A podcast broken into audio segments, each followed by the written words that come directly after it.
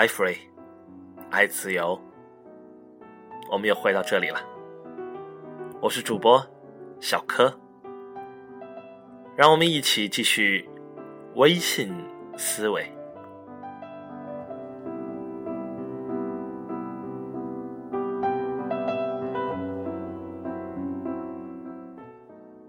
微信思维的森林条款：敏捷是能活下来的关键。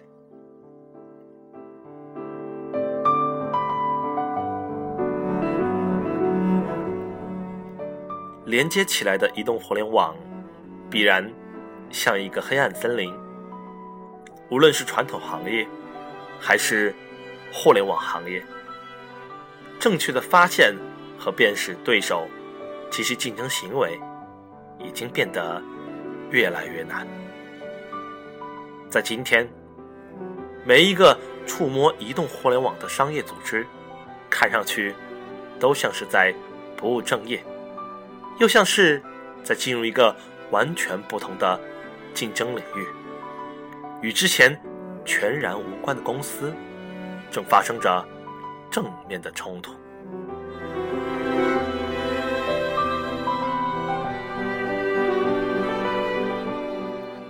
在这样的环境下，唯有保持足够的敏捷，就像森林里的狼一样，有着足够快的速度和灵活，才能生存下去。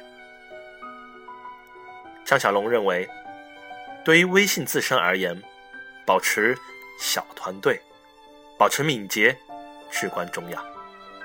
其实，不只是微信。任何行业在移动互联网时代，敏捷都是制胜的关键。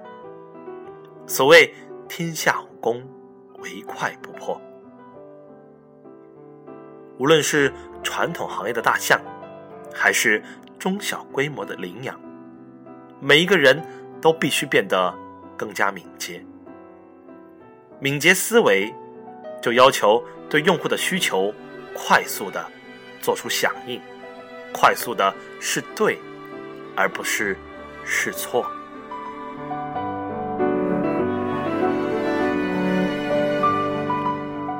因为在这两个月是对的需求，可能在两个月之后已经错了。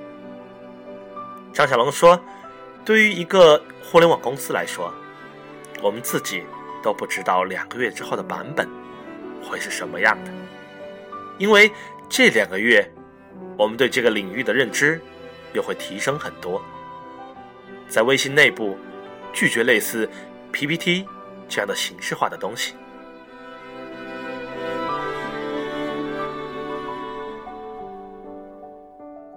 在移动互联网时代，任何计划与移动互联网连接的机构和个人，都必须破除一切。